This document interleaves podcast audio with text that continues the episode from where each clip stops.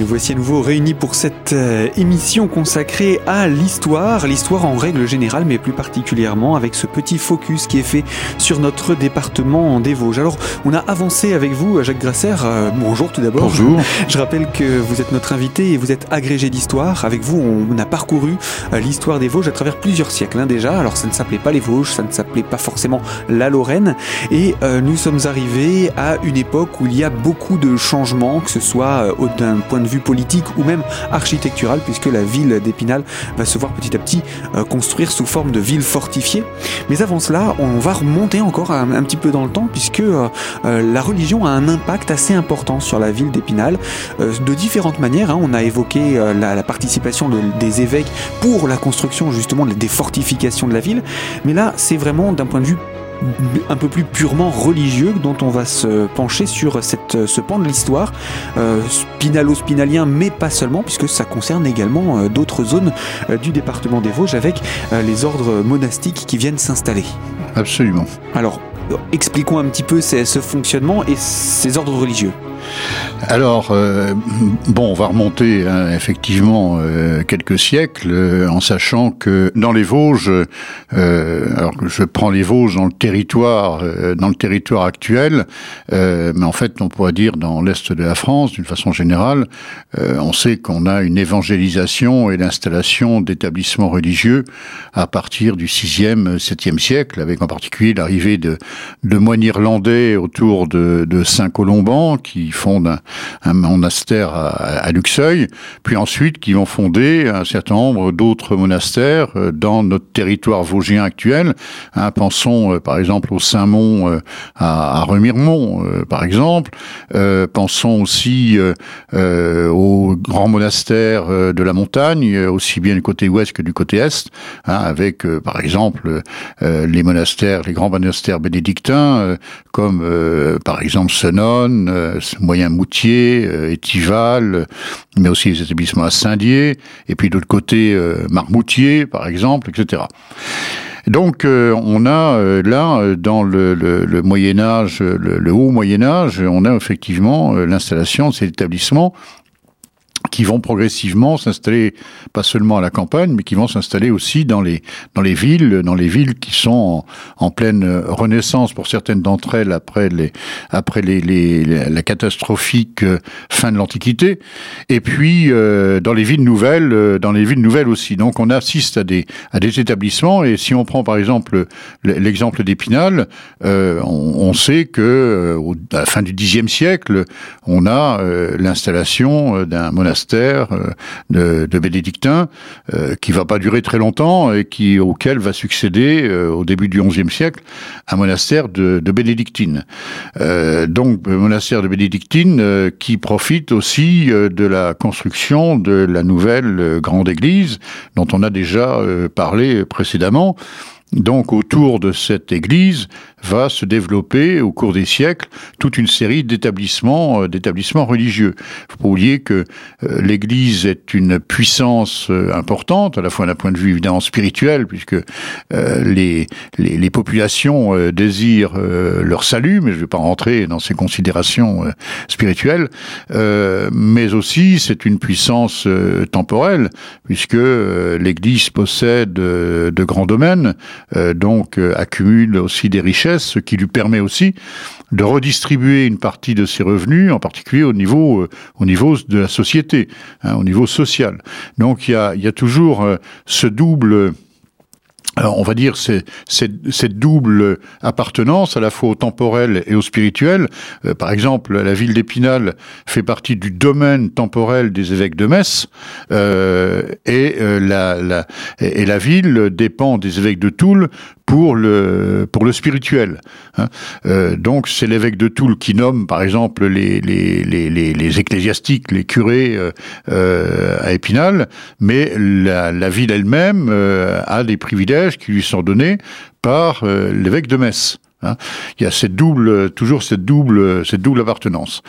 Donc voilà comment ça se passe. C'est donc une puissance. Alors cette Église, euh, bon, sans, sans, sans parcourir les siècles euh, rapidement, cette Église va, va être extrêmement puissante jusqu'au XVIIIe siècle, hein, et où il, y a, il va y avoir évidemment le, la Révolution française qui va intervenir et qui va totalement transformer euh, euh, le paysage à la fois euh, temporel et spirituel, hein, pour aboutir au XIXe siècle à une toute autre configuration que l'on connaît encore maintenant aujourd'hui.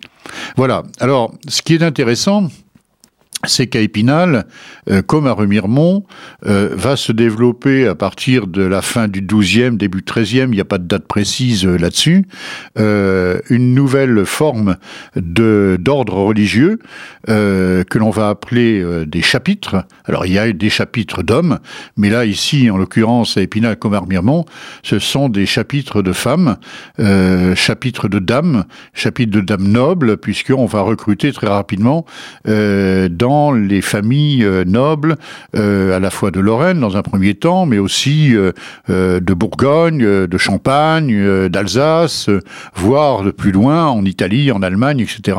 des filles de ces de ces grandes familles, ces grandes familles nobles, et on va donc établir un chapitre des chapitres de dames nobles qui vont être des chapitres séculiers, c'est-à-dire dans le siècle, c'est-à-dire elles ont une règle, bien sûr, héritée de, de l'ordre des, des bénédictines, mais euh, donc la règle de Saint-Benoît, mais elles vont euh, avoir une règle aussi euh, différente puisqu'elles ne prononcent pas de vœux, contrairement aux ordres contemplatifs qui qui vont qui vont avoir des vœux perpétuels, en, particulier le, vœu de rester dans l'ordre, de rester religieux jusqu'à leur mort, donc de ne pas se marier, etc.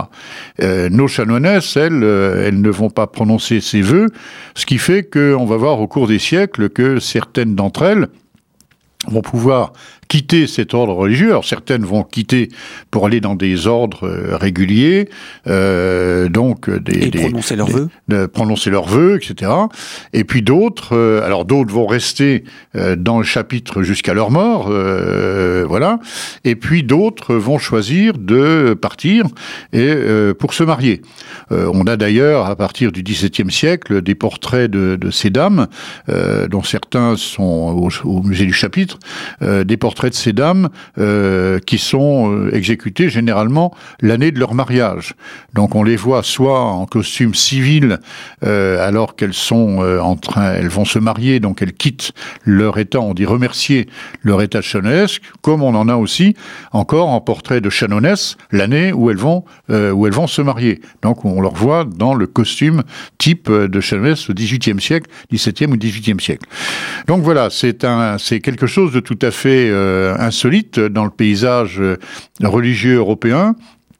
Alors, qui concerne en fait euh, euh, des régions bien précises. Hein, c'est l'est de la France actuelle, hein, en particulier euh, donc aux alentours de, Lyon jusque jusqu'au Clermont-Ferrand. et puis on remonte la, Saône, on passe dans le Jura.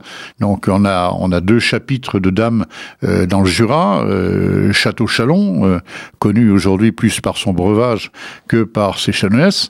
et puis Baume les dames, hein, l'a bien nommé, comme il y a Baume les messieurs pour un chapitre de messieurs, cette fois d'hommes. Hein. Et puis, euh, dans les, en Lorraine, on en a quatre. Euh, donc, Remiremont, qui est de tous les chapitres de loin le plus important, puisque euh, c'est une cinquantaine de, de chanoinesses euh, autour de l'abbatiale euh, Armiremont, avec euh, souvent à la tête une, abbesse qui vient de la famille de France, par exemple au XVIIIe siècle. Hein. Et puis Épinal, c'est une vingtaine, une vingtaine de filles poussées à côté de Mirecourt.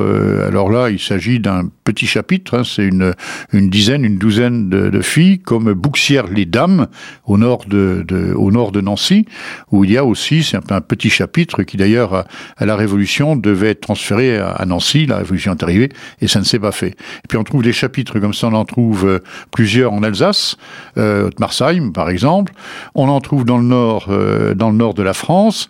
Et à ce sujet, on peut faire un peu une comparaison du moins pour euh, les temps modernes avec euh, les, les, ces célèbres ordres monastiques belges, ce qu'on appelle les béguinages, hein, comme on l'a, euh, si on se balade un peu à Bruges par exemple, on va dans le béguinage, c'est organisé au moins à l'époque moderne contemporaine comme le quartier des Chanonesses à Armiremont ou à Épinal ou à Pousset, c'est-à-dire un, un, quartier qui se développe, qui est ouvert le jour, et qui est fermé la nuit hein, autour d'un cloître avec des maisons particulières, etc. Hein. Et voilà donc pour cette première partie dans la présentation de l'impact de la religion sur le bassin spinalien. Jacques Grasser, il reste encore beaucoup de choses à dire sur ce sujet et l'impact de la religion euh, marque la société d'Épinal euh, pour cette période. Je vous propose qu'on puisse nous retrouver dans une prochaine émission afin d'approfondir encore ce point. À très bientôt.